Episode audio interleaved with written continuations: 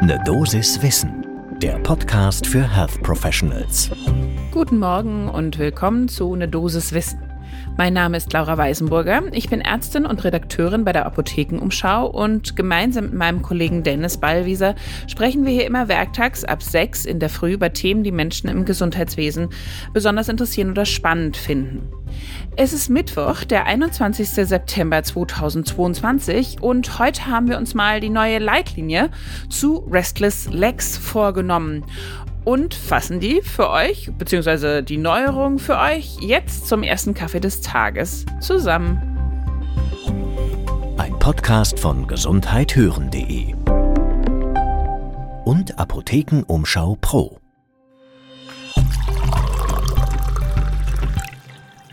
Wie immer starten wir mit ein bisschen Hintergrund. Wie hoch ist da eigentlich die Inzidenz? Was gehört zu Restless Legs? Also, betroffen sind tatsächlich fünf bis zehn Prozent, gar nicht so wenig, der Bevölkerung. Je älter man wird, desto eher kann ein dieses Problem der unruhigen Beine treffen.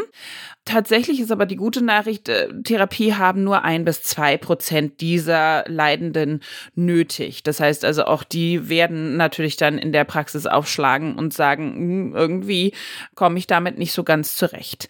Was ist die Symptomatik? Wie erkenne ich Restless Legs oder wie stelle ich sicher, dass es wirklich sich darum handelt? Also es geht um Missempfindung in den Beinen, auch Schmerzen tatsächlich in den Beinen während der Ruhezeit. Das heißt also gerade, wenn man sich eigentlich hinlegen will und schlafen will, das wissen ja inzwischen auch sehr viele, dann beginnt diese Problematik der unruhigen Beine. Man will sich bewegen, denn das ist tatsächlich beim Laufen dann zum Beispiel besser, dass es weh tut. 85 Prozent leiden unter diesen periodischen Beinbewegungen im Schlaf. Genau, und dann müssen sie aufstehen und laufen. Ja, das erklärt es, warum das äh, weitere Einschränkungen mit sich bringt, wie zum Beispiel Ein- und Durchschlafstörungen, große Tagesmüdigkeit, natürlich vermittelte Leistungsfähigkeit. Wer nicht schläft, kann auch nicht arbeiten. Aber natürlich auch das Risiko für Angsterkrankungen und Depressionen steigt. Woher kommt das? Was steckt da dahinter? Tja, das ist leider noch nicht so wirklich geklärt. Man geht davon aus, dass es mit dem Dopamin- und Eisenhaushalt zu tun hat, also auch gerade der Verarbeitung oder dem Mangel von beiden. Eine positive Familienanamnese hat man relativ häufig und auch eher, wenn das Restless Legs Syndrom in jüngeren Jahren auftritt. Also dann ist es eher familiär vergesellschaftet irgendwie. Ist nicht lebensbedrohlich, klar, ja, man läuft halt nur rum, aber kann man sich auch gut vorstellen, wenn man mitten in der Nacht denkt oder gerade wenn man einschlafen möchte, jetzt muss ich aber dringend laufen, ist das natürlich ätzend und der Leidensdruck, den die Betroffenen haben, ist sehr, sehr hoch.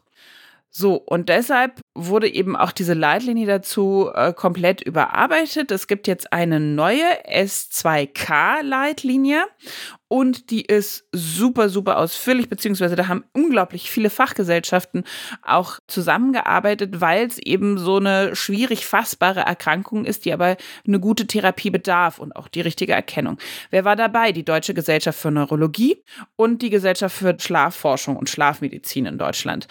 Und die Deutsche Schmerzgesellschaft hat noch mitgemischt, die Deutsche Gesellschaft für Kinder- und Jugendmedizin, aber auch international, nämlich die Schweizerische Neurologische Gesellschaft und die der Schlafforschung und Schlafmedizin aus der Schweiz.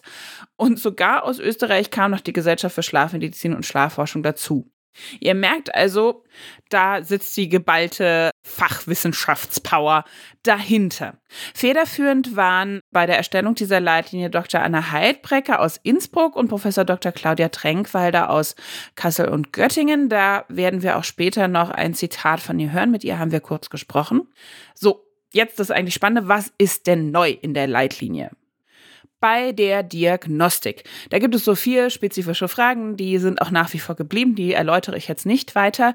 Ihr findet wie immer natürlich alle Quellen und Links und die Leitlinie, also den Link zur Leitlinie selber in unseren Show Notes. Da also bitte einfach nachschauen, wenn ihr noch tiefer ins Thema einsteigen wollt.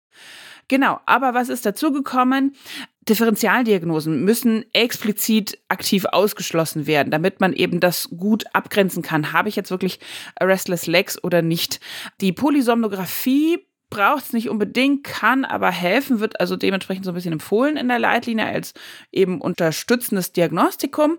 Ganz wichtig, und das ist eben auch neu, ist die Bestimmung, also Laborwerte abnehmen, Blut abnehmen von allem, was das Eisen betrifft. Das heißt also, ich nehme ab Serumferritin, Transferinsättigung.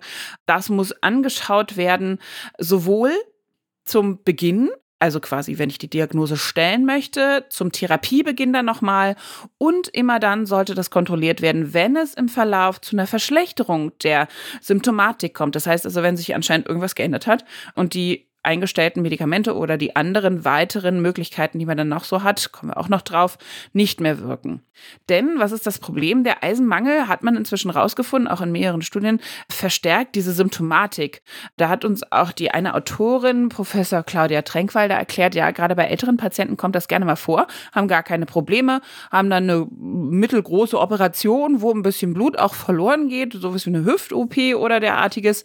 Und dann wachen die plötzlich auf, beziehungsweise danach dann im Krankenhaus entwickeln die plötzlich ein Restless Leg Syndrom. Das heißt also gerade bei solchen Anamnesen gerne Obacht aufgemerkt, da könnte Restless Legs und der Blutverlust vor allen Dingen dahinter stehen. Was man nicht mehr macht, ist, dass man einteilt in primär und sekundäre äh, Restless Legs Formen. Dadurch, dass man herausgefunden hat, es handelt sich um genetische, sozioökonomische und auch Umweltfaktoren, die das bedingen können, ist äh, das ist primär. Ja, Punkt, Ende aus. Gibt es keine sekundäre Form davon. Zur Therapie. Jetzt wird es ein bisschen äh, Deep Dive-mäßig. Also, eine gute Medikamentenanamnese steht da tatsächlich an erster Stelle, denn es könnte natürlich auch sein, dass da Medikamente dabei sind, bis jetzt, die das Restless Leg Syndrom verstärken. Und dann sollte, wenn man denn mit einer medikamentösen Therapie startet, das so spät wie möglich erst erfolgen. Wenn ich ein leichtgradiges Restless Leg Syndrom habe und mein Ferritinwert unter 75 Mikrogramm pro Liter liegt, dann kann ich anfangen, Oraleisen zu substituieren bei einer mittel- bis schwergradigen äh, Restless Legs Symptomatik oder eine orale Unverträglichkeit von Eisen oder Kontraindikation anderer Art kann eine IV-Behandlung, also Infusion mit Eisen, erwogen werden.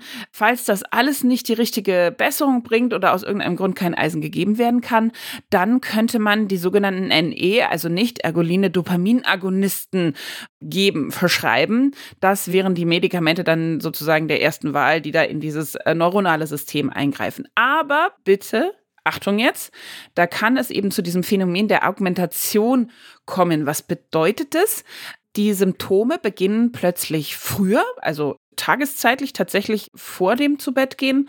Die können sich ausbreiten, auch auf andere Körperteile wie Arme oder Hände oder derartiges.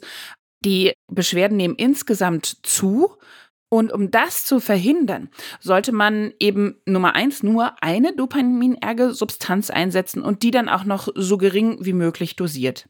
Was inzwischen komplett aus der Leitlinie gestrichen ist, auch Achtung jetzt, das ist also neu.